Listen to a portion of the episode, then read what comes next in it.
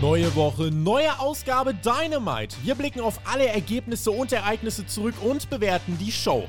Hört den Spotfight Wrestling Podcast mit der Review zu AEW Dynamite.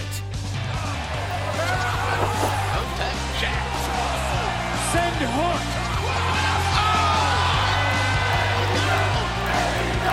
Fünfter, fünfter 2022, ein Tag nach dem Star Wars Day. Ich hoffe, ihr habt äh, ganz fantastisch gefeiert. Wir melden uns zurück. Ihr hört den Spotify Wrestling Podcast mit der Review zu AEW Dynamite. Mein Name ist Tobi und ich freue mich sehr, dass ihr hier am Start seid. Ich würde mich umso mehr freuen, wenn ihr dieses Video jetzt einfach mal direkt bedaumt. Ich fall mit der Tür ins Haus. Ihr bedaumt bitte sehr gern dieses Video. Äh, und wenn euch das nicht reicht, sage ich euch, wer jetzt an meiner Seite ist. Ihr äh, seht ihn natürlich schon neben mir. Äh, unser Lieblingskollege, äh, der auch dafür sorgen wird, dass wir gleich wieder unseren Trademark rausholen können. Ich freue mich sehr auf Alexander Bedranowski und auf diese Review mit Team TJT.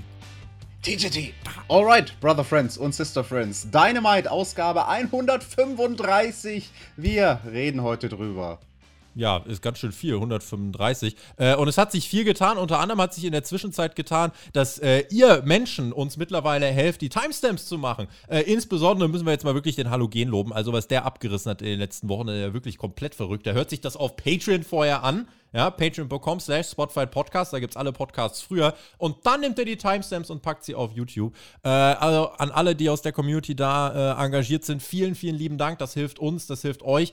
Ähm, Kleine, kleine Info, wir werden äh, die äh, Kapitel, die werden wir euch schon vorschreiben in die YouTube-Beschreibung. Ähm, dort könnt ihr dann einfach übernehmen und da einfach die Zeiten dran packen. Dann äh, habt ihr quasi von uns schon die Kapitel und müsst nur die Zeiten noch ergänzen. Ähm, und dann denke ich, Alex, können wir die geballte Community-Power nutzen, ne? Absolut, dafür ist die Community auch da. Die Leute sagen es immer, die Timestamps sind eine praktische Sache. Das finden wir natürlich auch. Sie sind nur manchmal ein, ein Geschiss, sie herzustellen. und deswegen danke an jeden, der da hilft. So, war Dynamite ein Geschiss. Gucken wir mal äh, mit dieser unlieblichen Überleitung. Gehen wir rein. AEW Dynamite in Baltimore waren wir. It's all about the boom. Äh, Adam Cole eröffnet die Show. Der kommentiert nämlich das Match, wo einige gedacht haben, oh, könnte der Main Event werden. Äh, Bobby Fish gegen Jeff Hardy. Grundsätzlich, Alex, ein, ein Problem dieser Ausgabe, was ich mir davor gedacht habe. Irgendwie, wenn ich mir die Karte anschaue, fehlt so ein fehlt so ein klarer Main-Event. Das ist uns gestern auf Twitter auch schon aufgefallen. Äh, wie wie ging es dir? Hast du die Karte ungefähr im Kopf gehabt und warst du auch so ein bisschen mit Fragezeichen über dem Kopf gestartet? Ja, ich habe auch diese Grafik gesehen mit den sechs Matches für den Abend und habe mir auch gedacht, so, hm, theoretisch könntest du jedes davon in Main Event packen, aber keines davon würde sich wirklich anfühlen wie ein Main Event. Ich hatte ja eher darauf gepokert, dass man es anders macht, als man es gemacht hat, mhm. nämlich Fish und Hardy in den Opener, aber dann Phoenix und Dante Martin in den Main Event, also quasi eine Klammer zu setzen mit den beiden Qualifikationsmatches für das Owen Hart Turnier. Hat man auch nicht gemacht. Ähm, ja, über die Main Event Wahl reden wir nachher, glaube ich, noch ein bisschen. Mm, gucken wir mal.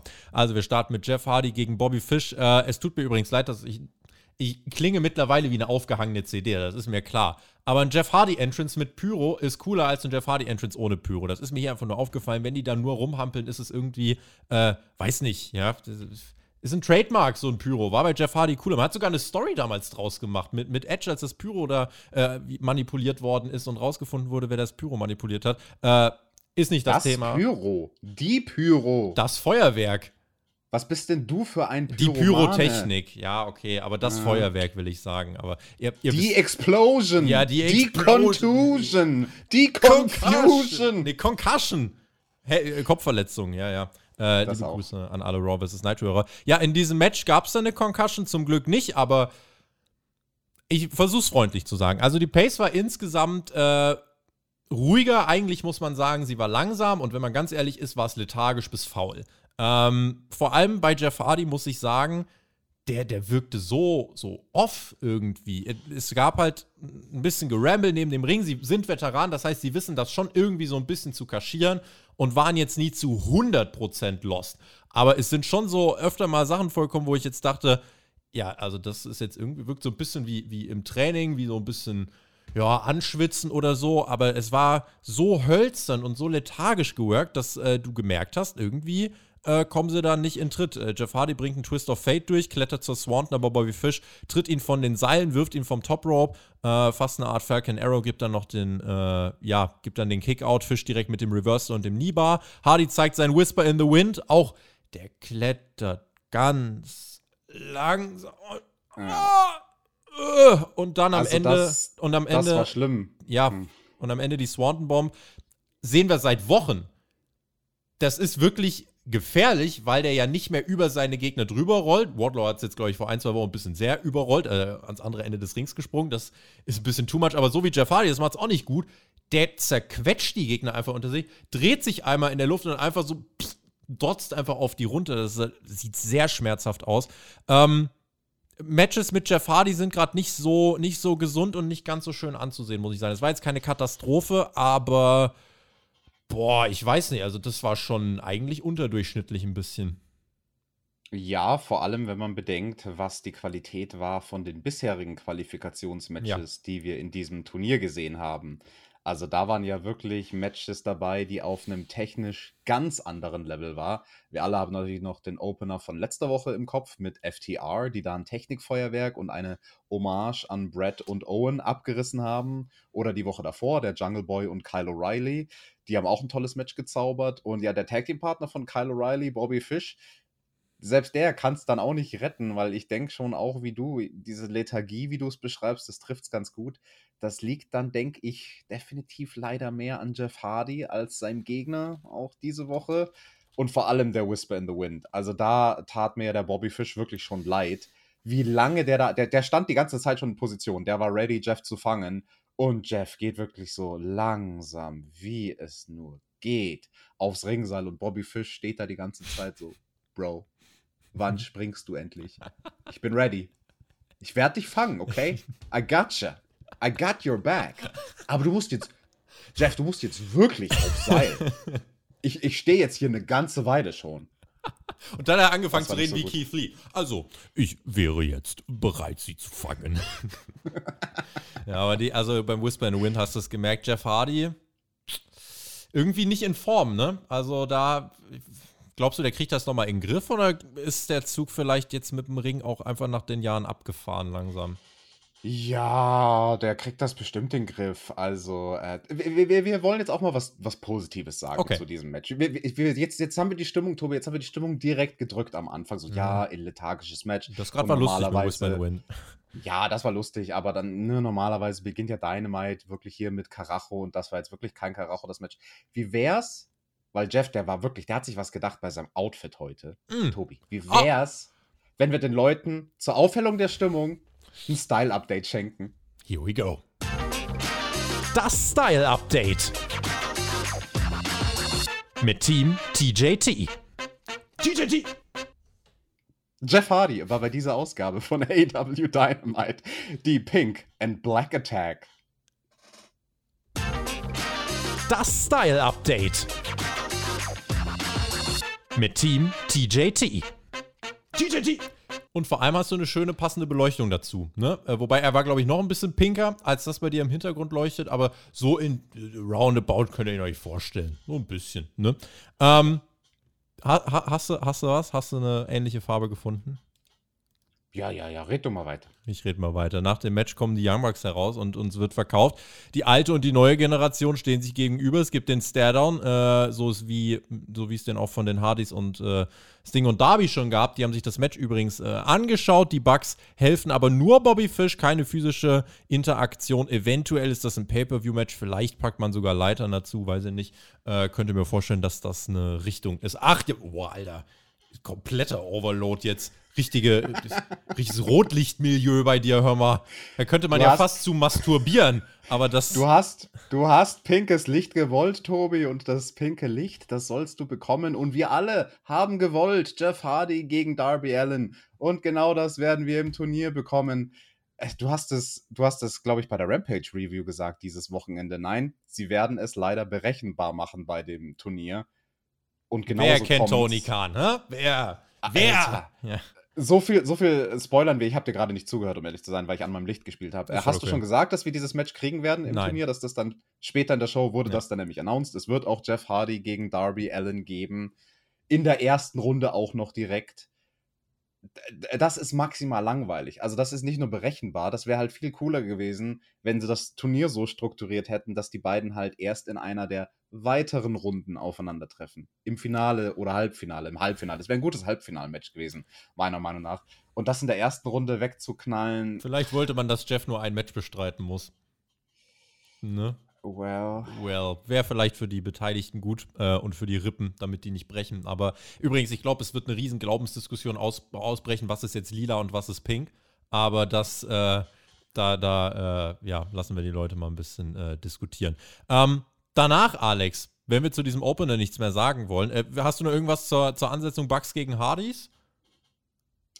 Äh, nee. Okay. Berechenbar habe ich ganz groß geschrieben. Berechenbar. Danach zeigt man dieses fucking großartige Videopaket, was auf Twitter viel die Runde gemacht hat am Mittwoch, äh, wo William Regal nochmal den Antrieb des Blackpool Combat Clubs erklärt. Das war eine gekürzte Version, haben wir nochmal ausgeführt. Unsere Gegner werden sich daran erinnern, welche Narben wir bei ihnen hinterlassen. Als Pro-Wrestler geht es darum, sich an den dunklen Ort zu versetzen. Es geht darum, Schmerzen bei jemandem auszulösen an Stellen, wo er gar nicht wusste, dass er Schmerz empfinden kann. Die 3-Minuten-Version auf Twitter lege ich euch auch ins Herz, wenn euch das schon gefallen hat. Äh, aber das hier war auch Nice. William Regal, Promos, Videopakete, Blackpool Combat Club, ähm, Däumchen nach oben. Finde ich gut. Und das Niceste ist, wir hatten ja dann danach das Match vom Blackpool Combat Club. Die waren in Trios Action. Und der Wheeler Utah, der scheint unsere Reviews zu hören, weil letzte Woche habe ich sein Outfit kritisiert. Ich habe gesagt, diese Hose, die ist nicht so ganz vorteilhaft. Nächstes Style-Update. Ne, nächstes Style-Update. Er hat, er hat sein Outfit gewechselt. Ja. ja. wunderbar. Danke, Wheeler. Liebe Grüße gehen raus. Ja, fand ich gut. Äh, der Blackpool Comic Club machte also weiter. Brian Danielson war da. Wheeler Yuda mit neuer Hose. Äh, über die Teilnahme am Best of Super Juniors 29 von New Japan wurde geredet. Da ist Wheeler Utah dabei. John Moxley auch am Start. Ähm, ein weiteres Blackpool Combat Club Showcase. So wie wir es jetzt seit mehreren Wochen bekommen. Sie kommen, sie unterhalten, sie zerstören. William Regal am Kommentar ist ein Segen. Äh, eigentlich alles wie immer. Ausgang war klar. Gegner waren Angelico, Butcher und Blade. Ähm, und ja, die haben jetzt nicht das Standing, um da auch jemanden krass overzubringen. Am Ende äh, haben wir wieder die Sequenz, wo alle drei vom Combat Club Aktion ansetzen. Utah mit einer Guillotine und dann Elbow Strikes. Äh, das Visual in den letzten 60 Sekunden war cool. Mittel zum Zweck. Daniels Not am Ende den Sieg mit dem Triangle Sleeper. So langsam Pay-Per-View-Storyline, ne? Haben wir letzte Woche schon angesprochen. Jetzt sind es noch, äh, ja, drei, vier Wochen. Es sind jetzt noch eins, zwei, drei Dynamite-Ausgaben. Sollte sich dann jetzt doch mal irgendwie was tun mit einem Gegnerteam. Excalibur hat am Ende, glaube ich, gesagt, äh, they are the hottest trio and can't be stopped, so ähnlich. Vielleicht kommt da eine kurzfristige Ansetzung noch. Wäre gut. Well, das, das ist durchaus repetitiv, was wir da die letzten Wochen gesehen haben. Man hat es versucht, diese Woche ein bisschen ja zu switchen weil das Match mit einem Hot Start begonnen wurde. Also Butcher, Blade und Angelico haben die Faces attackiert während dem Entrance von Moxley. Ne, eigentlich ganz clever, da haben sie sich zunutze gemacht, dass Moxley als letzter kommt und durchs Publikum läuft. Dadurch konnten sie direkt sozusagen das gegnerische Trio ein bisschen räumlich voneinander trennen. Ähm, das fand ich ganz nett. Heatphase gab es gegen Wheeler Utah. Das wollte ich auch nochmal erwähnt haben, weil das auch nicht in jedem dieser Matches so aufgebaut war, zwingend. Und ja, aber auch hier äh, berechenbar ist dir ja klar, dass die äh, gewinnen, weil Butcher, Blade und Angelico, also zwei von denen, Butcher und Blade, die, die versuchen, glaube ich, irgendwie gerade Hautkrebs zu bekommen. Was war denn da los? Warum sind die denn so unglaublich krebsrot? Haben die den Double Dip gemacht? Die haben wie Samoa Joe irgendwie zu lang sich gesonnt am Strand glaube ich. Erinnerst ja. du dich noch? Samoa Joe war doch bei seinem Debüt auch krebsrot. Ja, aber nicht so schlimm wie die. Also ja. wirklich, das hat äh, Hautkrebs geschrien aus allen Poren. Das sah nicht gesund aus, wie die beiden Jungs aussehen. Und äh, Angelico, da freue ich mich immer, den zu sehen solange wir ihn noch sehen können bei AW, ne, wir haben es ja letzte Woche, glaube ich, mal kurz angesprochen, kann halt auch gut sein, dass dem sein Vertrag jetzt einfach ausgelaufen wird. Finde ich schade, ich habe ein sehr schönes Match gesehen von Angelico bei Dark tatsächlich. Da durfte er mal wieder seinen Yaveo-Style, seinen japanischen Stil äh, sehr, sehr auspacken. Aber ähm, ja, das ist halt das Fallobst, was hier zum Fraß den Babyfaces vorgeworfen wird. Ich habe mal noch so ein paar Trios, die es jetzt, also es gibt ja schon Trios. Das Ding ist, äh, House of Black hat ein Match beim pay ziemlich sicher gegen Death Triangle. Ansonsten AFO, Gun Club, Leute aus der Elite, Pinnacle. Weiß nicht, also ich sehe noch nicht die klare Pay-Per-View-Paarung, ehrlich gesagt. Äh, aber die müssen eigentlich. Vielleicht macht man auch nur ein Tag-Team-Match, aber irgendwas irgendwas muss ich tun. Also es ist ja nicht mal so, wir sagen die ganze Zeit, Jurassic Express müssen die Titel jetzt verlieren. Äh, kommen wir gleich übrigens dazu. Äh, geht es ja jetzt auch nicht gerade Richtung Mox und Dennis holen die Tag Team Titel. Also da passiert ja auch nichts. Ein Wheeler Utah, ganz ehrlich, so belanglos wie der TNT-Titel ist, dass der eine Woche nach dem Titelgewinn diese Woche nicht mal erwähnt wird, äh, kann an Wheeler Utah abgegeben werden, dann passiert wenigstens mal was und die anderen vom Blackpool Combat Club können sich die Tag Team Titel holen. Ähm, würde vielleicht da mal ein bisschen Momentum wieder reinbringen, aber sie brauchen eine Storyline und die vermissen wir bisher noch.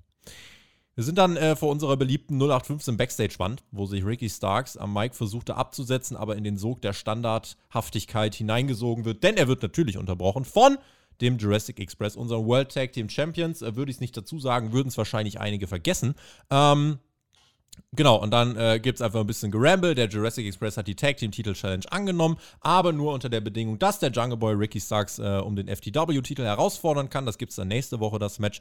Ähm, ja, Christian soll, äh, oder vielleicht gewinnen auch Hobbs und Starks die Tag Team Titel, dann kann FTA als Face Team den vielleicht doch das abnehmen oder Blackpool Combat Club, weiß ich nicht.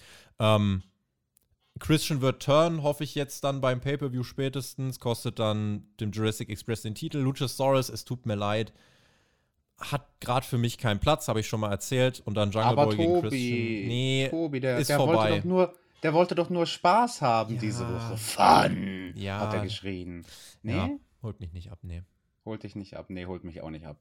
Ähm, zu viele Titel, also auch die Sache mit Ricky Starks und dem FTW-Titel, dass er den jetzt erst noch aufs Spiel setzt gegen den Jungle Boy. Wen juckt das denn? Es sind zu viele Titel und dieser FTW-Titel ist ein Titel, der eh nichts bedeutet. Das ist belanglos. Also es, es, das Match würde mehr bedeuten, wenn es nicht um den Titel wäre. Wir sind nach der Werbung direkt wieder Backstage, damit wir auch ja nicht vergessen, wie die Wand aussieht. Ähm, mit Swerve Scott und Keith Lee. Und die sind bei Tony Schiavone, wollen ein Match gegen Ricky Starks und Powerhouse Hobbs. Äh, Swerve in Our Glory, das war die coole Catch äh, Catchphrase von Keith Lee, die auch wirklich äh, sehr cool war. Sie wurden nicht unterbrochen. Das ist die kleine Breaking News aus diesem Segment. Die Security bringt dann Wardlow herein. Ja, übrigens, in der Security hat auch äh, der Kollege hinter mir mal angefangen. Äh, einer aus der Security sah jetzt auch irgendwie aus wie elf. Vorne links, guckt nochmal. Äh, Wardlow kommt raus, wird laut gefeiert, keine Musik, kein, wir kennen das Ganze, ne? War wie in den letzten Wochen. Äh, ist over, funktioniert, good stuff. Und wen hat MJF denn als Gegner ausgesucht? Spoiler, Alex, es war nicht Enzo Amore. Äh, der ist ja keine 7 foot tall. Äh, es war äh, 7 feet tall. Äh, es war Big Dub. William Morrissey. Einen der Stars von Impact, der sieht groß aus, gut trainiert und ist bei Impact auch gerade äh, eigentlich eine relativ große Nummer. Äh, das mit der Größe, TJ, kann, kannst du nicht lernen, ne? Kannst du wirklich nicht lernen. Aber da hätte ich auch drauf kommen können. Also, ach, wie, dass ich da Enzo Amore gedacht habe letzte Woche. Da lag ich falsch. Nee, es kommt stattdessen Big Cast raus. Oder Big irgendwas, wie auch immer er jetzt heißt.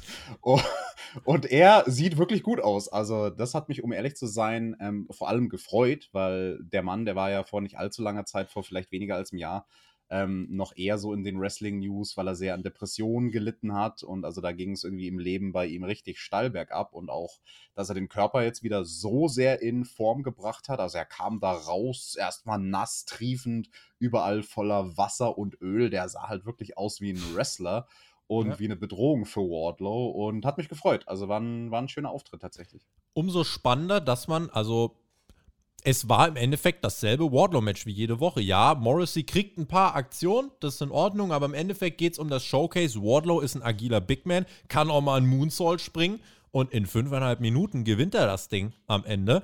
Äh, mit einer Powerbomb, es war nur eine, die war dafür wuchtig, hat aber gereicht in dem Fall. Eine Powerbomb, Pin und ja, W. Morrissey von Impact, der dort eigentlich gut dargestellt wird, ist hier easy Aufbaugegner für Wardlow. Ich, gut für Wardlow. Äh, und ich finde es auch okay, dass AEW sich hier drüber stellt. Äh, ja, und für W. Morrissey äh, war es halt jetzt im, im Rahmen der Impact so ein bisschen verfolgt, äh, ein bisschen akklimatisch, aber wir sind bei Dynamite.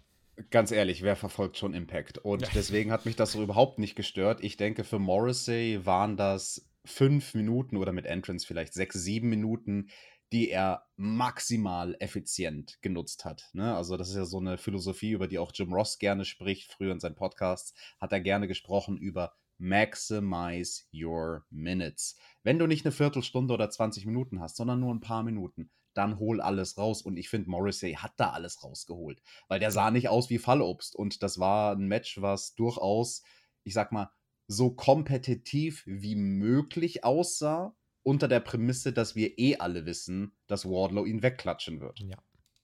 Das denke ich. Und ganz lustig, ganz gut.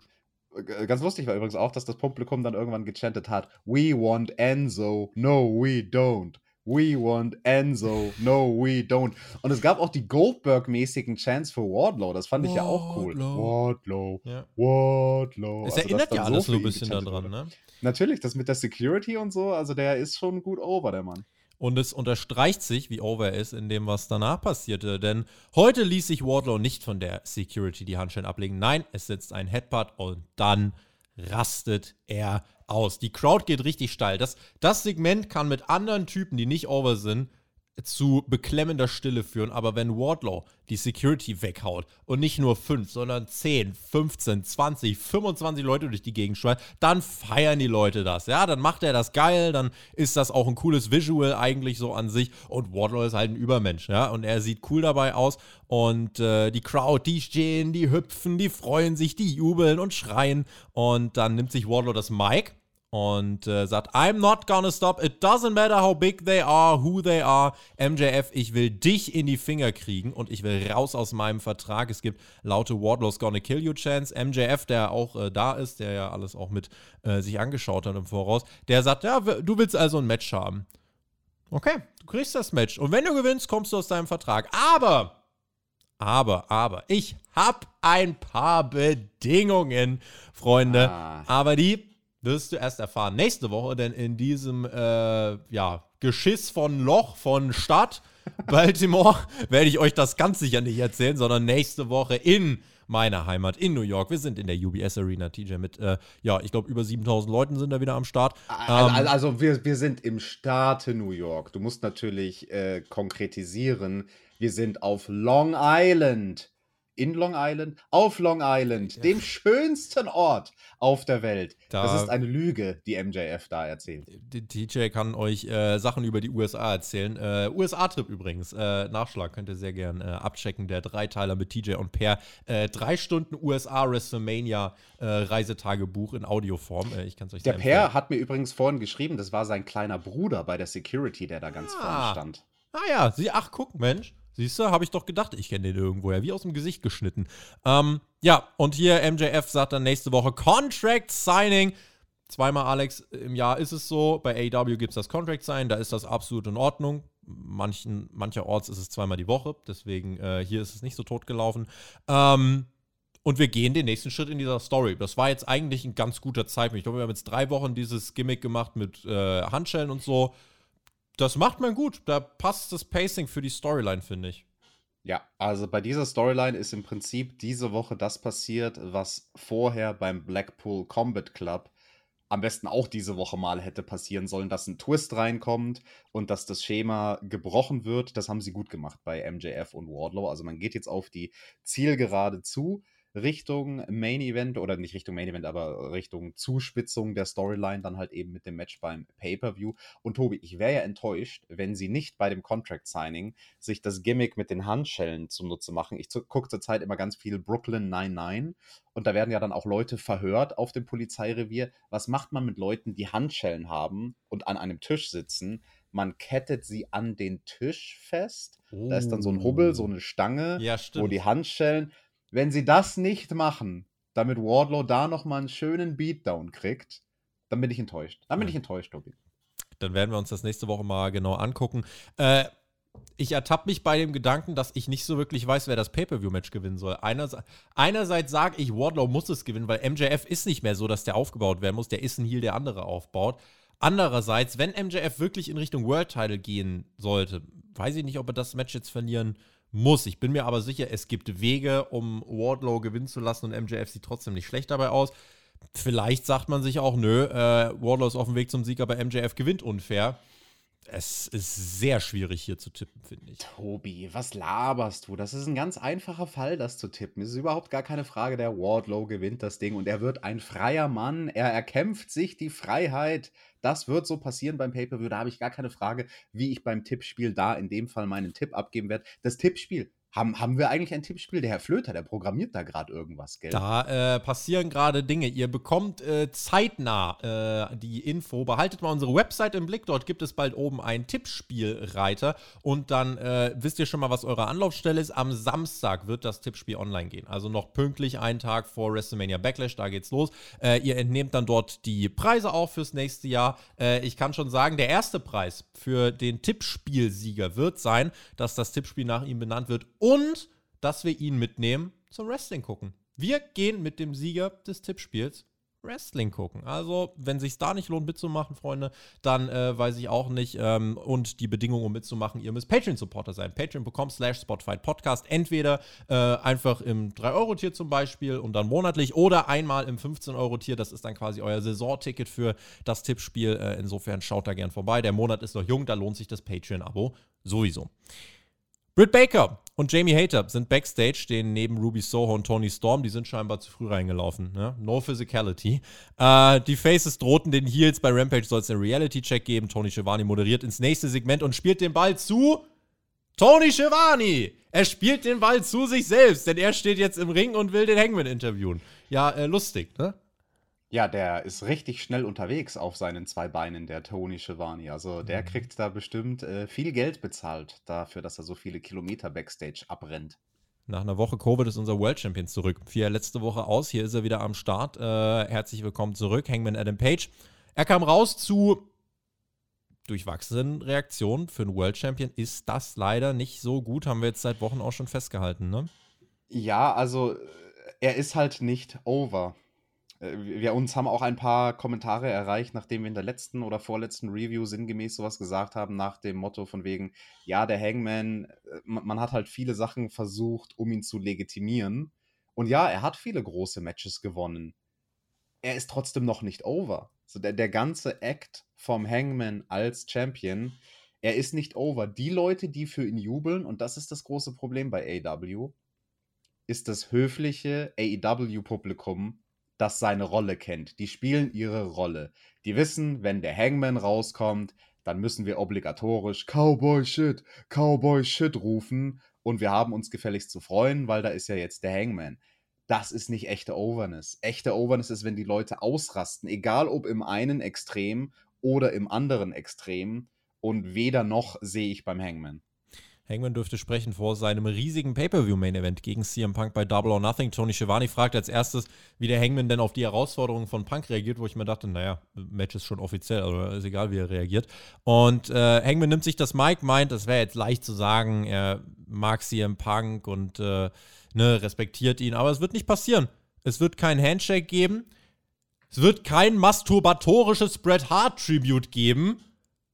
Und, und äh, ja, einige äh, Bret Hart-Fans so, hm. Ähm, und dann, ja, hat er gesagt, er wird CM Punk zerstören. Crowd kontert mit lauten CM Punk rufen. Der Hangman sagt einem CM Punk-Fan in der Crowd, wenn ich mit ihm fertig bin, willst du das Scheiß-Shirt am Merchstand zurückgeben. Und der Hangman sagt dann letzten Endes, euer geliebter CM Punk, der ist heute nicht hier, weil er was macht? Einen Film drehen. Ja, der ist schön einen Film drehen. Und äh, Punk, hör mir zu, ich werde dich blamieren, du willst einen Fight, du kriegst einen, es wird der Fight deines Lebens aus den okayen Reaktionen zu Beginn wurden nun noch weniger Reaktionen, weil die Crowd noch verwirrter war und nicht so ganz, also hatte ich das Gefühl, nicht so ganz wusste, äh, CM Punk, buh, Hangman, nee, wie machen So. wir denn das hier? Und dann war schon wieder weg. Und Tobi, ich kann dir genau sagen, warum die Crowd verwirrt war. Die hatten nämlich dieselbe Frage im Kopf wie ich, nämlich, warum ist denn der Hangman so wütend? Wa- Warum ist der denn so wütend auf CM Punk? Also er hat, zwar, abgefuckt, ja. er hat zwar Dinge gesagt in dieser Promo, er hat gesprochen, ohne was zu sagen, im Prinzip. Er hat uns nicht die große Krux erklärt und das war das psychologische Puzzlestück, was hier gefehlt hat in der Promo. Wa- Was hat er denn konkret gegen CM Punk? Also diese eine Zeile von wegen, ja, der dreht gerade irgendeine andere Fernsehsendung. Das ist nicht Grund genug, auf den so einen Hass zu schieben, wie er offensichtlich einen Hass auf ihn schiebt. Das kam zu sehr out of nowhere. ich hasse dich jetzt, weil ich dich hasse. so Nee, ein- sorry, das ist nicht genug. So ein böser Anstrich jetzt für den Hangman. Ich verstehe, warum man es macht, um sie vielleicht ein bisschen klarer voneinander abzugrenzen, aber A, kommt es aus dem Nichts. Und du könntest es ja erklären. Du kannst ja sagen, der Hangman hat eine Persönlichkeitsentwicklung hingelegt, der ist jetzt selbstsicher als World Champion, der traut sich das jetzt zu und sagt, Freunde, ist schön, Bret Hart finde ich auch geil, äh, aber das heißt nicht, dass wir äh, irgendwie so ein geiles Tribute-Match haben wollen. Ich muss, ich muss euch beim pay keine Performance hinlegen. Mir geht es darum, den Typen weg, äh, den Lappen wegzurotzen. So, Einfach mal mit so einer kantigen Sprache. Das geht ja. So, ich meine, Stone Cold Steve Austin war auch nicht immer äh, der Liebe und ich, ich mag euch und lasst uns anstoßen, sondern er war auch Hals Maul, sonst äh, hackt's gleich. Und, ne? Anstoßen ist ein gutes Stichwort, weil daraus hätte man natürlich auch was zaubern wollen. Also wenn du die Backstory ein bisschen Ja. machen willst, du hast den ehemaligen Alkoholiker, den Hangman, du hast den Mann, der früher mit der Straight Edge Society den Leuten ist den Rachen runtergestopft hat, ich bin besser als ihr, weil ich bin Straight Edge. Das hat er auch bei Ring of Honor schon gemacht in den 2000ern, CM Punk, ne? als er dieses Straight Edge Gimmick so richtig voll genutzt hat. Daraus hättest du was machen können zum Beispiel. Also ich brainstorme jetzt nur hier und ich glaube, Ja. mein Brainstorming oder unser Brainstorming ist besser als das, was sich AW ausgedacht hat für die Promo, die der Hangman dann hier gebracht hat. Er ist jetzt kein Heel, das glaube ich nicht, aber äh, das hat nicht so wirklich funktioniert. Ähm, und ja, die Fehde. Es ist nur ein weiterer Grund, warum der Hangman den Titel verlieren sollte. Äh, Punk hat in den letzten Wochen nicht mehr eine richtige Story, aber ist trotzdem mehr over, einfach weil sein Act, weil er als Person, als, als Star over ist. Und der Hangman äh, ist die Person nicht over, reicht der Titel nicht.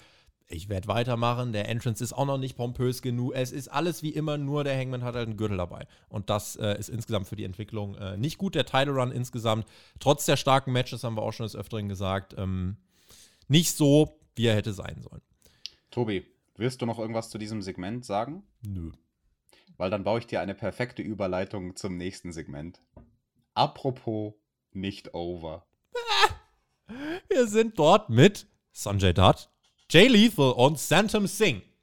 Beim Inder muss man aber sagen, all seine Videos, wo er auf YouTube am Start ist, haben über eine Million Aufrufe. In Indien ist ein Klicker, sag ich dir. Äh, die, ja, sprechen über Konosuke Takeshita. Wo jetzt der geneigte, ähm, nicht böse gemeint, geneigte AW, normale Zuschauer vielleicht denkt, äh, Gesundheit was. Aber ja, Konosuke Takeshita, der wird bei Rampage debütieren äh, im TV und zwar gegen Jay Lethal. Das läuft übrigens dann am Freitagnachmittag in den USA auf einem kompletten Graveyard-Spot. Da läuft bei uns bei RTL zum Beispiel sowas wie Explosiv um 17.30 Uhr. Äh, es ist für Wrestling nichts kein gegen gut, die RTL-Sendergruppe, ja? nichts gegen die RTL-Sendergruppe, aber für Wrestling kein guter Zei äh, Zeitslot. Ja? Äh, und Jay Lethal gegen äh, Konosuke Takeshita bringt das vielleicht, wir meinen es nicht böse, ganz gut auf den Punkt. Ja, also diesem Shinsuke Kono Kono, dem kann ich auch nichts abgewinnen. Santana macht sich auf den Weg zum Ring, begleitet von Ortiz. Wir sehen nochmal einen Rückblick auf den Feuerball-Junge von Chris Jericho. Der war ja der Gegner von Santana. Auch Jericho hat für äh, einen Sports-Entertainer zu wenig Feuerwerk. Santana dann auch kurz zum Heel. Das war auch nicht so smart. Die Leute wollen Judas singen und Santana mit der Attacke kurz vorm Refrain und die Leute kurz, buh, wir wollten Judas singen.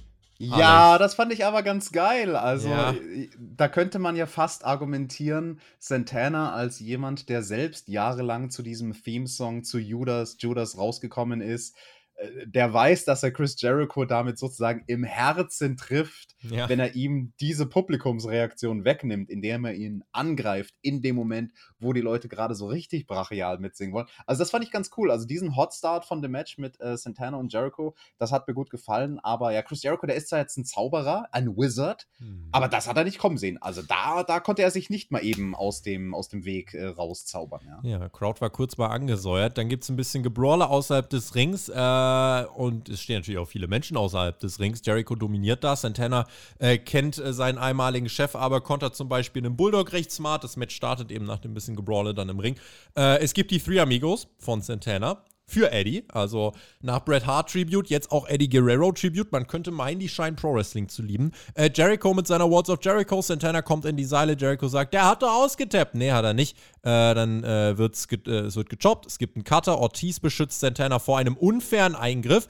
Äh, mit, äh, mit dem Floyd, mit dem Baseballschläger. Da gibt es nur Nearfall dann. Und das Matchlayout war insgesamt recht clever, fand ich, doch zusammengestellt. Santana muss dann äh, weiter dafür sorgen, äh, ne, dass, dass er auch den, den Überblick behält mit Ortiz. Die sind halt zahlenmäßig unterlegen. Ortiz außerhalb des Rings, Santana im Ring. Ja, und leider führt das aber trotzdem dazu, dass Santana bei einem Blick nach draußen kurz abgelenkt wird. Aubrey Edwards auch. Äh, es gibt den Low Blow, Judas-Effekt und Chris Jericho staubt diesen Sieg ab. Für das, was das sein sollte, war das von A bis Z, fand ich, absolut solid stuff und voll in Ordnung. Absolut, fand ich auch in Ordnung. Dieses Match war auch echt gut aufgebaut, ne? Mit diesem Jumpstart von Santana, der halt eben Jericho attackiert. Dann direkt bevor man in die Werbepause gegangen ist, kam ja dann noch dieser Spot mit der Ringtreppe, die Santana gefressen hat. Also das war auch ein recht interessanter Bump. Der war mal ein bisschen anders. Ich glaube, der hat die Kameraleute ein bisschen überrascht. Da wussten die gar nicht, äh, wo sie hinschneiden sollen, um den Spot möglichst ähm, effektiv einzufangen.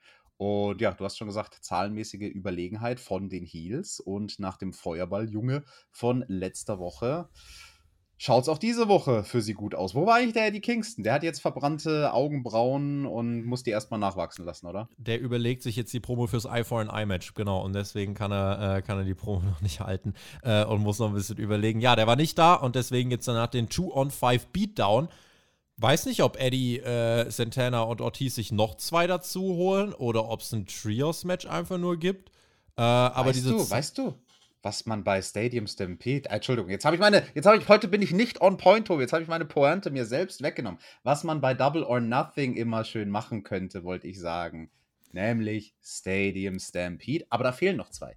Welche zwei können Da denn fehlen die drei. Babyfaces- Ja, der, ist, der, der Eddie, der Kingston, der ist doch wieder fit bis dahin. Nee, meine ich nicht. Pass auf, es doch, fehlt, doch, der ist fit. es fehlt Tag Team Partner. brauchen keine drei Wochen Nein. zum Nachwachsen. Es fehlt Wrestler 1, es fehlt Wrestler 2 und es fehlt das Stadion. Oh, ja gut. äh. Blöd gelaufen mit Stadium Stampede. Naja, vielleicht gibt es sie im AW-Videospiel. Das kommt raus Ende des Jahres. Da ranken sich viele Gerüchte drum. Äh, gucken wir mal. Alex, dann machen wir mal Stadium Stampede gegeneinander im Stadion. Hast du Bock? Du gegen mich? Ja, Als im Videospiel. Singles-Match. Im Videospiel, nicht in der so. Realität. Geh mir, geh mir ja weg da. Ich habe keine. Ich weiß genau, was du da unterm Tisch immer alles bereit hast. Ich will das gar nicht wissen. Also wer Alex äh, Keller mal gesehen hat, Freunde, es ist ein, äh, ein, ein ganz dunkler Ort. Aber äh, ja, reden wir nicht drüber. Auch mal ein Nachschlagthema. Ähm, genau, es gibt im Beatdown dominante Heels kein Safe. Nächste Woche startet dann das Owen Hart Turnier. Samoa Joe meldet sich und teilt verbal gegen Jay Lethal aus. Äh, meint am Freitag bei Rampage wird er Lethal einen Besuch abstatten.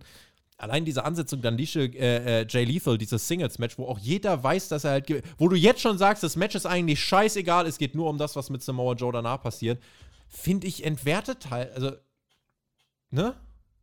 Finde ich nicht clever.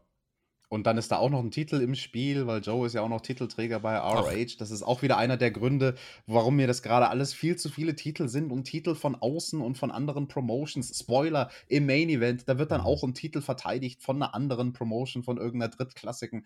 Das will ich alles nicht sehen. Weniger Titel. Wo, warum, warum haben alle einen Titel? Und warum sehen wir gerade so viele Leute von Ring of Honor, die ich überhaupt nicht sehen will? Also Joe will ich schon sehen, aber nicht gegen hier Mhm. da Sanjay und den ganzen Quatsch. Haben auch keinen TV-Vertrag, deswegen warten sie noch bei Ring of Honor. Es gibt eine Promo von Gun Club, die haben Geschenke für äh, Max Caster und Anthony Bowens. Alex, ich habe auch ein Geschenk für dich und äh, würde sagen, äh, ne? Stick him in, Boys! Oh, stick it in, Toby. Ah, geil, Mann. it Warte, warte, warte, warte, warte. Ja, Ah. Susanne.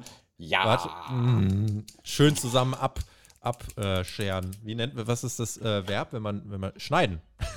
Mit der Schere schneidet Schneiden man. Lass nennt uns man zusammen das. schneiden, ja. Äh, die sind jetzt verbrüdert. Also Caster Bowens äh, und der Gun Club. Herzlichen Glückwunsch. Dann steht dort Brian Pillman Jr. im Ring. Und sagt, ich stehe hier als junger, gedemütigter Mann. Und ich habe gedacht, ja, wenn die Probe so weitergeht, wirklich. Und Julia Hart steht mittlerweile ja wieder nur noch komplett bedrüppelt in der Ringecke. Auge schwarz-blau geschwollen. Alles, wofür wir gearbeitet haben, wurde uns entrissen. Dann zitiert er den besten Freund seines Vaters, den wir mehrfach schon eingeblendet bekommen haben, John Harbaugh. Der steht irgendwo relativ in der ersten Reihe. Und, Der war äh, mal John- ein Coach. der war mein Coach von äh, Brian Pillman.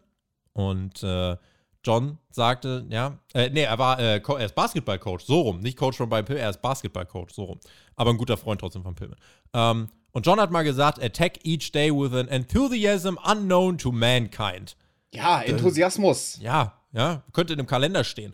Und John, wir haben unseren Enthusiasmus leider ein bisschen verloren. Das House of Black hat ihn uns nämlich weggenommen. Und dann fing Pillman an zu schreien. Bis hierhin war die Promo nicht gut. Dann fing er an zu schreien und kam irgendwann in genau die Stimmlage von, von Brian Pillman. Wir hören bei Raw vs. Nitro, hören wir Pillman-Promo. Das war kurz exakt, wirklich exakt die Stimmlage. Das war cool. Aber ansonsten von ihm bis dahin eine schwache Promo insgesamt, oder? Das ist interessant, dass du das bemerkst, weil vielleicht hat er viel, also vielleicht hat er genau versucht, das zu channeln, mhm. sozusagen den inneren Brian Pillman, mhm. sein Vater, der ja irgendwo dann auch äh, in ihm drin ist. So interessant mit, mit der Stimme, dass du das ansprichst. Ähm, ist mir in dem Moment gar nicht aufgefallen, muss ich sagen. Aber jetzt Hörst im Nachhinein, ich, ich, ja. ich glaube, ich weiß, was du meinst für einen Moment, wo er auch so, so kurz dieses, dieses so raspy in der Stimme und so, so, dass du kurz die Stimme mal wegknackst und so. Ähm, ja, vielleicht ist er einfach noch nicht an dem Punkt, wo er so gut ist von den Promo-Skills, dass er sowas auf Dropf, äh, Knopfdruck ähm, abrufen kann, ja, weißt du? Ja. Licht ging aus und das House of Black kam raus. Und während die große Bedrohung inszeniert werden sollte, Jim Ross liest da ganz locker, ja, John Harbour und das und hier und jenes und jegliche Bedrohung war verflogen. Und das House of Black geht in den Ring um Single Pillman und Garrison. Julia Hart hinter den beiden Faces. Ich dachte, jetzt kommt ihr großer Moment. Augenklappe abnehmen, Visual ranfilmen, Auge blutrot unterlaufen und sie attackiert die beiden Boys von hinten. Nein, äh, es gibt die Attacke von, ähm, ja, von den Kollegen vom House of Black und Julia Hart bekommt dann einen Stuhl gereicht und sie soll zuschlagen gegen Griff Garrison. Das macht sie nicht und Malachi ist außer sich, der, der ist erbost, ja, reißt Julia ihre Augenklappe ab, die versteckt ihr Auge, dann rennt das Death Triangle herein und macht den Safe. Julia versteckt ihr Auge, äh, ein Segment mit Höhen und Tiefen, weil als der als Death Triangle rauskam, war eigentlich schon wieder ganz cool. In jedem Fall, bei allen Höhen und Tiefen, die Varsity Blondes kommen eher rüber wie, wie Würste, ne? Muss man ja jetzt irgendwie sagen. Ja, ich verstehe das, diese Kritik, die du da äußerst, äh, habe ich auch so empfunden. Und ich bin immer noch weit davon entfernt, überzeugt zu sein von dem Schauspiel von Julia Hart. Also nehmt euch zum Beispiel mal den Moment in der Ringecke, wo sie da wirklich in die Ecke gedrückt wurde von Malachi und er ist in her face und bedroht sie und, und sie weiß nicht so richtig, wie sie Angst spielen soll und zittert deswegen so ein bisschen mit der Lippe. Und Jim Ross erwähnt das dann auch am Kommentar, so nach dem Motto, oh, das, was sie da gerade versucht darzustellen, ist übrigens Angst. So hat er es nicht gesagt, aber so hat er es gemeint. Von wegen, hey, falls ihr euch unsicher seid, lieber TV-Zuschauer, was das gerade für eine Gefühlsreaktion ist, das ist Angst. Sie hat gerade Angst. Sie kann es halt nur noch nicht schauspielern. Und also, Julia Hart braucht dringend einen Acting-Coach. Das ist überhaupt nicht verwerflich, sich sowas zu holen. Ganz im Gegenteil. Und für jemanden, eine junge Frau, die ist erst 21, ne? Woher soll sie es auch können, wenn sie es nie beigebracht gekriegt hat? Und sie ist halt jetzt in eine Rolle hier gepackt worden. Sie ist nicht primär als Wrestlerin unter Vertrag bei AEW, sondern halt als, ich sag mal, als eine Rolle, die sie dort spielt. Ihre Rolle steht im Fokus, nicht ihr Handwerk im Ring. Und ähm, da habe ich sehr, sehr Angst, dass diese Segmente auch in Zukunft an ihr scheitern werden. Weil die ganzen Jungs, also die Heels vor allem, die erfüllen ihren Teil der Gleichung. Ich glaube immer noch nicht, dass Julia Hart ihren Teil der Gleichung erfüllen kann. Wird sich dann zeigen in der Zuschauerreaktion. Die waren hier ein Auf und Ab, mal waren sie da, mal nicht. Äh, in jedem Fall Death Triangle gegen House of Black beim Pay-Per-View dürfte ziemlich krass werden. Ähm, das ist dann noch ein bisschen hin, das baut man auf. Äh, die Varsity Blondes sind dann nur Mittel zum Zweck in dieser Fehde ja. bisher. Übrigens, fucking awkward war dann auch, dass Julia Hart einfach im Ring geblieben ist. Also ich glaube, wir sind dann sogar in eine Werbepause ja. gegangen. Das nächste Match, das wurde uns davor übrigens auch schon announced, also bevor ähm, die Babyfaces zum Ring gekommen sind und den Save ja. gemacht haben, wurde schon gesagt, dass Phoenix das nächste Match auf der Karte haben wird. Deswegen, dann standen die da im Ring und Julia Hart creept immer noch im Hintergrund rum und hält hier Auge und ja, ich, ich bin noch hier, okay, ich gehe dann mal, ich, ich gehe dann mal.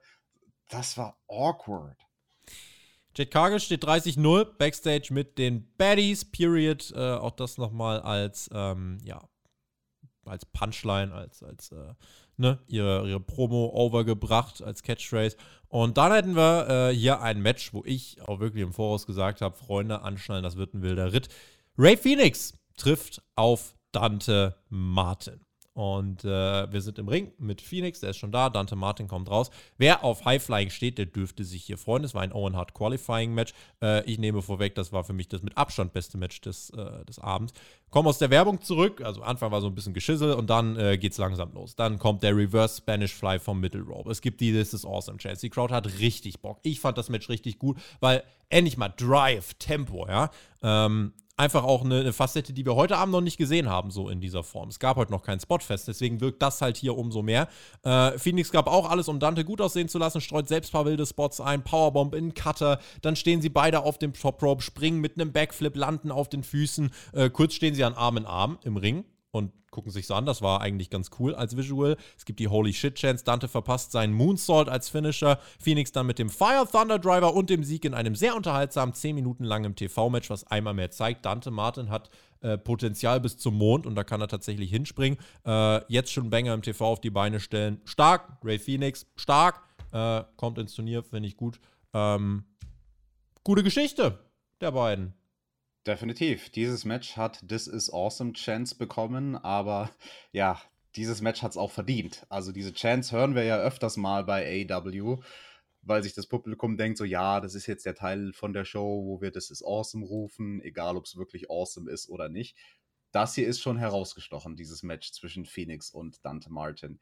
Äh, wir werden jetzt nicht eine Grundsatzdiskussion starten von wegen, Logiklücken und dieses überakrobatische, wie die da wresteln.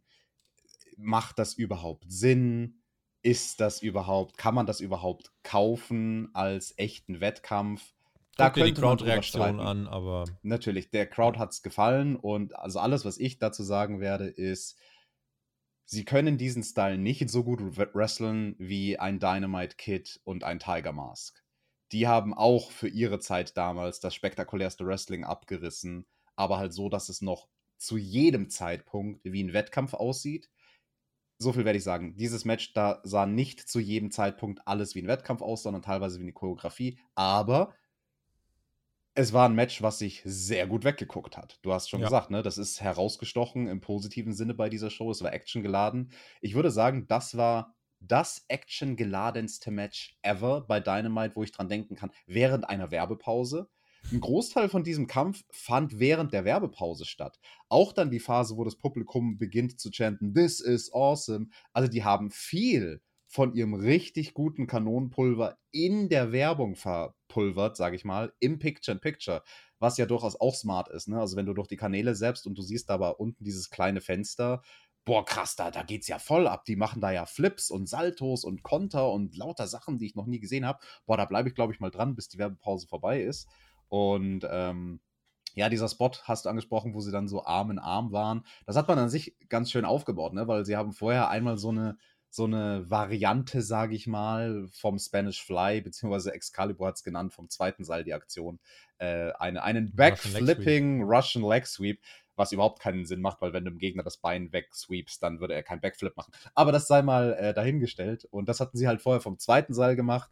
Dann hat Phoenix dasselbe Manöver nochmal vom Top Rope versucht. Und dann landen aber beide auf den Beinen und gucken sich so an von wegen, ey, Bro, was willst mhm. du von mir? Ich kann ja. geiler flippen als du. Ähm, das war schon unterhaltsam. Das war schon ein unterhaltsames Match und ich, ich denke, das hat im Jahre 2022 seine, da äh, ja, seine Daseinsberechtigung. Ray Phoenix damit im Turnier und apropos Turnier, wir haben die Brackets, die Turnierklammer, sie steht und das müssen wir natürlich besprechen. Als erstes Match links Ray Phoenix gegen Kyle O'Reilly. Im zweiten Match links Samoa Joe gegen einen Joker. Huch, wer könnte das denn sein? Auf der anderen Seite, wer hätte es gedacht, Jeff Hardy gegen Darby Allen. Und ähm, dann haben wir noch Adam Cole gegen Dex Harwood.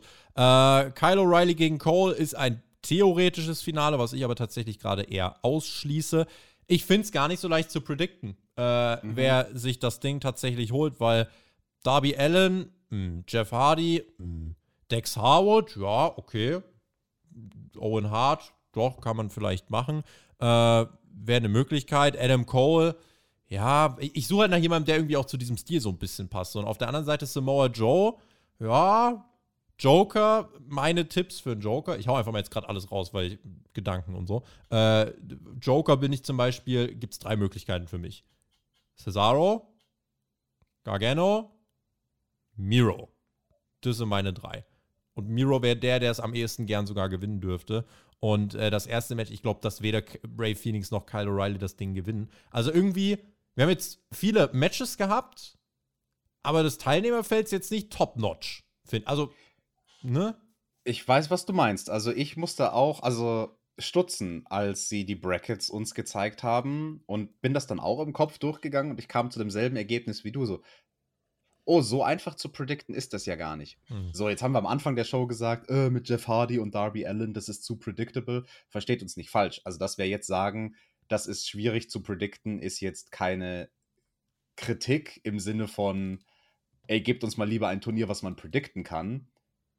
Verstehst du, was ich meine, Tobi? Ja, es ja, ist nur interessant. Ne? Es ist nur interessant, dass wir jetzt die Matches so zusammengewürfelt haben. Äh, ich, ich glaube, ich, ich versuche es mal elegant auszudrücken. Ähm, das, das hätte das Potenzial gehabt, glaube ich, dieses Teilnehmerfeld, dass wenn du es geschickt zusammenbaust in den Brackets, dass dann die Summe des Ganzen, hm. dass das Ganze größer ist als die Summe der einzelnen Teile. Ja. Aber so wirklich habe ich dieses Gefühl nicht. Ja, es, es fehlt einfach also, so ein bisschen, es fehlt einfach, also was A fehlt, ist so ein richtiger, so ein richtiger Big Name und tut mir leid, Adam Cole hat jetzt auch zweimal verloren, zuletzt gegen den Hangman. Äh, das ist quasi ein doppelter Verlierer nach World Title Matches. Der ist jetzt nicht dieser ganz große Name. Joker ist eine spannende Komponente, aber so nach all diesen Turniermatches, die wir jetzt hatten, na, wirklich wochenlang, ist das jetzt das Ergebnis. Und da denke ich mir so, ja, also ist okay, aber schreit jetzt nicht nach einem denkwürdigen Turnier. Dann ganz ehrlich, wenn der Blackpool Combat Club keine Story hat, warum ist Danielson hier in diesem Turnier? So ungefähr. Ähm, ja da hätte es halt noch so, so ein paar Möglichkeiten gegeben. Äh, schreibt uns mal gerne euren Turnierverlauf in die Kommentare. Wir wollen eure Turnierverläufe sehen. Äh, wer das gewinnt, ich ähm, tue mich schwer tatsächlich. Ich, ich mir auch. Ich habe ja. hab auch gerade noch mal ein bisschen drüber nachgedacht. Ich glaube, eines der Probleme ist auch, dass es bis auf Kyle O'Reilly gegen Adam Cole Stand jetzt, wo wir den Joker nicht kennen, kein potenzielles Finale gibt, wo man sagen würde, boah, die zwei als Finale, krass, stell dir das mal vor. Ja das ist, glaube ich, so ein bisschen äh, eine Schwierigkeit von dem Turnier. Man weiß noch nicht, worauf man sich so freuen soll, ne? Ja, und aber am Joker, also vom Joker hängt es, glaube ich, alles ab. Ähm, und du hast den Namen Cesaro gedroppt. Pff, wenn nicht hier, wann dann? Also, das wäre durchaus, äh, da wären Gegner am Start, mit denen der was zaubern könnte. Ja, deswegen beobachten wir das mal, ob dahinter eine Neuverpflichtung steht oder ein Aufbaugegner für Joe. Ähm, aber ja, das jetzt auf jeden Fall mal die Brackets. Äh, bei den Frauen erwarten wir die dann jetzt auch. Nächste Woche startet das Turnier ja schon. Ähm, deswegen, da gucken wir mal. Darby Allen nochmal Backstage. Äh, das Match gegen Jeff Hardy, hat er gesagt, schreibt sich von selbst. Ding hype das Ganze auch nochmal und sagt, yeah, it's gonna be a special night. Legit in also, diesem Wortlaut. Mit also, dem Yeah. Er hat dieses Yeah auch noch dazu gesagt. Yeah, uh, wird bestimmt ganz toll. Also die, die Promo war etwa so enthusiastisch wie das Wrestling von Jeff Hardy im Opener. Thunder Rosa kommt heraus, steht mit, ohne Witz, sie kommt heraus, steht mit dem Mikro auf der Stage. Ja, jeder hat eine Geschichte zu erzählen, jetzt erzähle ich euch mal meine. Und ich, was, wer, warum, wieso, was machst du hier? Ja, ohne Atmosphäre, ohne alles, null inszeniert, steht diese Frau da und sagt, ich erzähle euch jetzt meine Lebensgeschichte. Was war denn das? so viel nehme ich vorweg, weil es kam dann ihre neue Nummer 1 Herausfordererin ja. raus und die hatten dann ein kleines Rededuell. Thunder Rosa hat dann quasi ihre Geschichte so ein bisschen fertig erzählt, minutenlang. Also das, das ging eine Weile. Und das hatte nicht so wirklich eine Pointe. Und dann am Ende war es so, okay, jetzt habe ich euch meine Geschichte erzählt, jetzt kommt meine Herausfordererin raus. Und das hat dann nicht aufeinander aufgebaut. Das war sehr komisch. Allein übrigens durch einen Entrance hat sich Britt Baker abgesetzt. Ich weiß, aufgegangene CD, Britt Baker, Feuerwerk, Inszenierung, aber allein dadurch war sie ein größerer Star als der Rest. Und Thunder Rosa kommt hier raus, darf die mal in den Ring gehen, hält ihre Scheiß-Promos immer nur auf der Stage da oben. Dann äh, erzählt sie ihre Geschichte. Ja, mein Leben ist voller guter und schlechter Menschen. Und voller Siege und Niederlagen. Und heute bin ich Women's Champion. äh, sorry, aber da kann ich eine bessere Promo schreiben, wirklich. Und äh, ja, dafür habe ich hart gekämpft. Jetzt bin ich das Rückgrat der Division. Einige kritisieren die Division ja weiter, aber ich bin der Top-Competitor. Ich will gegen die besten Wrestler. Und dann kam Serena Deep raus, äh, die sie selber sehr feiert, ja, wo sie gesagt hat, äh, die bewundert sie. Und Deep sagt auch, das ist dann die Storyline-Ebene. Ich habe dich beobachtet, wie du dich nach oben gekämpft hast. Ich respektiere dich, aber die beste Wrestlerin sollte den Titel haben und das bin nun mal ich. Und dann sagt Rosa, ja, aber ich habe ja den Titel, heißt das nicht, ich bin die Beste? Und Deep sagt, ja, vielleicht sieht das jetzt erstmal so aus. Aber deswegen will ich den Titel ja gewinnen. Äh, ich bin ja auf meinem eigenen Level. Zeit, dass ich mir das Ganze äh, nehme, um das zu unterstreichen. Und Deep macht äh, Rosa ja, zur kürzest amtierenden Championess. Das soll der große Aufhänger sein, Sie und Vegas. Sie haben mehr Zeit bekommen, als ich dachte. Das ist gut. Aber die Umsetzung des Segments sorry, die Women's Division von AEW, auch dieser Run von Thunder Rosa ist bisher noch nicht wirklich gut. Und Tony Khan, und wir reden gleich noch über den Main Event, äh, tut sich schwer mit dem Booking der Frauendivision, finde ich. Ja, und dieses Ende der Show, das Doppelpack aus diesem Segment von Thunder Rosa und Serena Deep zum einen und danach aber eben der Main Event um den Ring of Honor Damentitel.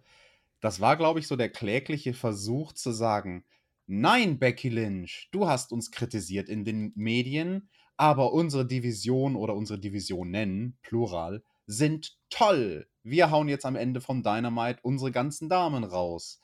Hat mich nicht vom Hocker gerissen. Und das sage ich als jemand, der an sich bei dieser Paarung zwischen Thunder Rosa und Serena Deep, der Professorin des professionellen Ringkampfes, natürlich sehr hin und her gerissen ist das sind meine beiden Favorites in der Damendivision bei AW, die hier gegeneinander antreten werden. Und nichtsdestotrotz teile ich auch deine Meinung, dass ich mir denke, ah, da wäre aber hier mehr gegangen. Eine ganz einfache Stellschraube, die man hätte drehen können. Dieses Segment wäre stärker gewesen, wenn du einfach Tony Schiavone draußen gehabt hättest und der steht in der Mitte und ähm, moderiert sozusagen zwischen den beiden. Und dann geht es ein bisschen hin und her. Und also auch, dass Thunder Rosa nicht am Anfang alleine auf der Bühne steht, sondern dass quasi ein erfahrener Hase wie Tony Schiavone ihr ein bisschen mehr Pep in die Promo reinbringen kann. Und nee, also wie sie da stand und also ich, kenne die ja, wie sie vloggt, Thunder Rosa. Und also da spricht sie ein besseres Englisch und klarer verständlich auch als in dieser Promo. Das kam ja dann auch noch dazu. Also es war auf Inhaltsebene stark, äh, schwach, aber die Delivery war dann auch noch schwach, weil sie dann halt so typisch wie er seine Spanierin so unglaublich schnell geredet mhm. hat und dann, dann, dann sie hatte auch die sie, gesagt hat. sie hatte auch die komische Eigenart, irgendwie immer wenn Serena Deep einen Satz gesagt hat, uh -huh, what? Mhm, so dieses immer reagieren, war sie aufgeregt vielleicht oder? Sie, sie hatte da einfach kein, kein gutes Timing. Manche mhm. Leute haben das nicht. Manche Leute wissen nicht, wie du dir die Spots schnappen kannst, weil du hast in den Sprechpausen von deinem Gegenüber die Möglichkeit, was zu sagen. Aber nee, also da war Thunder Rosa leider nicht gut am Mikrofon. Serena Deep schon. Also Serena Deep, das war ja sozusagen aus deren Perspektive hat das ja alles Sinn ergeben, von wegen, ich stehe auf einem eigenen Level. Ich bin so gut, ich bin auf meinem eigenen Level in der Division und da hat sie ja recht. Das ist ja real, was sie da erzählt. Das ist ja de facto so. Legit. Sie ist einfach legit mit Abstand die beste Wrestlerin vom Handwerk her, vom puren Handwerk im Ring her. Und jetzt hole ich mir den Titel um das zu legitimieren. Das, das ist ein guter Grund für einen Heal, auf eine Titeljagd zu gehen, aber boah, also ich glaube nicht, dass sie es in den nächsten Wochen schaffen werden, leider, diese Story äh, heiß zu bekommen. Match wird super, da bin ich mir sicher. Aber Story, AEW Women's Division, bei AW Rampage, Dr. Britt Baker und Jamie Hater gegen Tony Storm und Ruby Soho. Außerdem äh, Konosuke Takeshita gegen Jay Lethal. Hook gegen JD Drake. Lauteste Reaktion aus der Halle. Yuka Sakazaki gegen Rio. Diese Card von Rampage ist ja mal komplett. Äh, Yuka naja. gegen Rio. Ja, da ist der Herr Flöter nicht so ein Riesenfan von, von Frauenwrestling und Yoshis Der und Herr so? Flöter liebt Yoshis und Frauenwrestling. Wrestling. Ja, Wrestling. Der macht das. Der macht das. Der wrestelt mal ordentlich ab bei Rampage. Ja, easy. Und ich mag Hook und deswegen bin ich dabei. Deswegen machen wir am Wochenende Rampage mit Flöter und Bier. Oder? Deal? Deal. Deal. Außerdem nächste Woche bei Dynamite Darby Allen gegen Jeff Hardy und Adam Cole gegen Dax Howard. Das sind die ersten Matches im Owen Hart Tournament. Sowie das Contract sein von MJF und Warner und Ricky Starks und Jungle Boy äh, um den FTW Championship. Plus CM Punk gegen John Silver. Dann gibt es noch eine Promo von John Silver. You wanna dance with the meat man in my hometown of New York? Ja. Ich habe einen Take zur Dark Order. Stu Grayson Vertrag nicht verlängert. Einige werden sagen, ey, Tobi, das kann ich nicht sagen.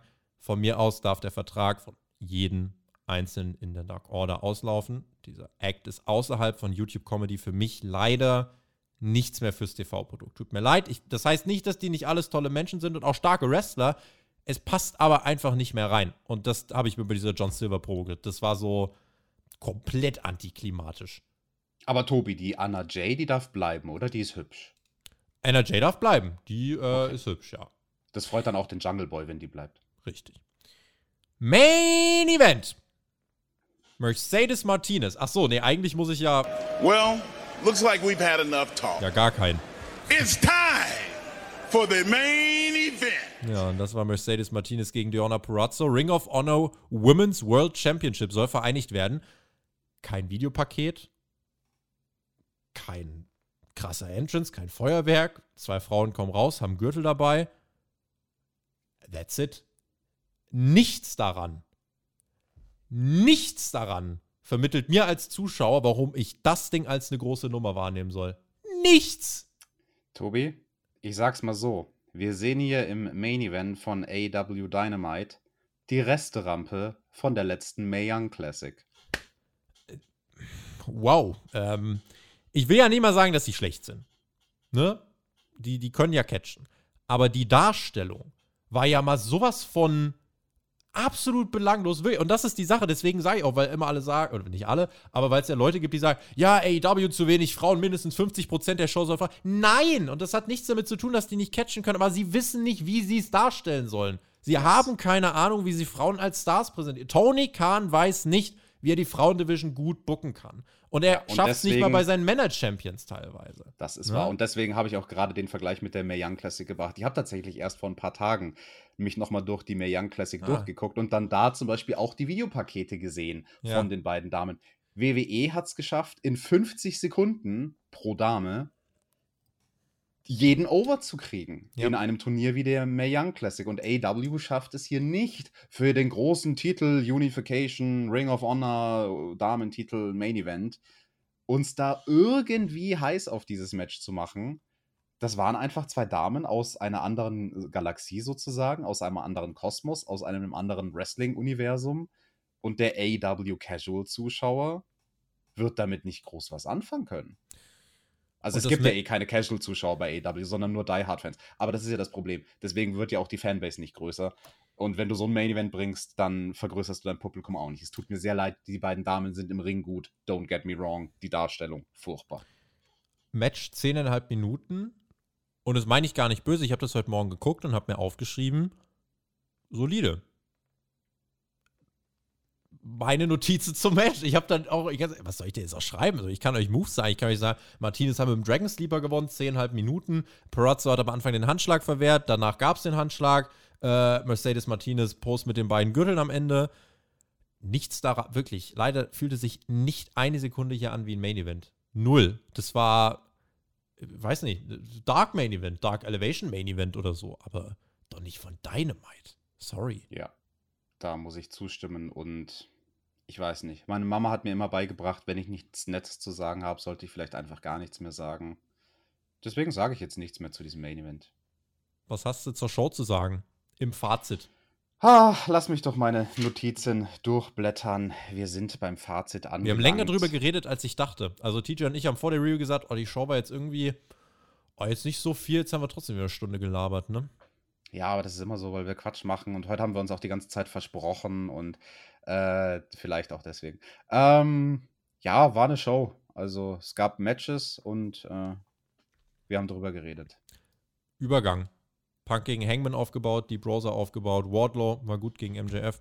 Owen Hart Turnier weiter bestrückt. Sehr starkes Match von Ray Phoenix, Dante Martin, House of Black gegen Death Triangle aufgebaut. Overall skippbare Show, wenn ihr mich fragt. Äh, nichts Wichtiges. Also, wenn man eine Woche AEW mal überspringen kann, dann war es halt tatsächlich diese. Heißt nicht, dass die Show krass schlecht war. Äh, wenn man Zeit hat und Lust hat, Wrestling zu gucken, klar. Aber jetzt nichts, wo man rausgeht und sich denkt, oh, gut, dass ich, also gut, dass ich das heute gesehen habe, denn sonst würde ich XY nicht verstehen. Nein. Äh, das war insgesamt, es war da.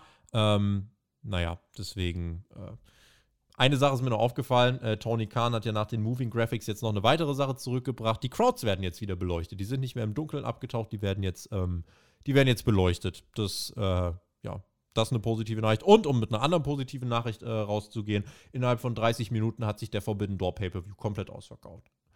Ist doch auch eine schöne Sache. 14.000 sind am Start, freuen wir uns.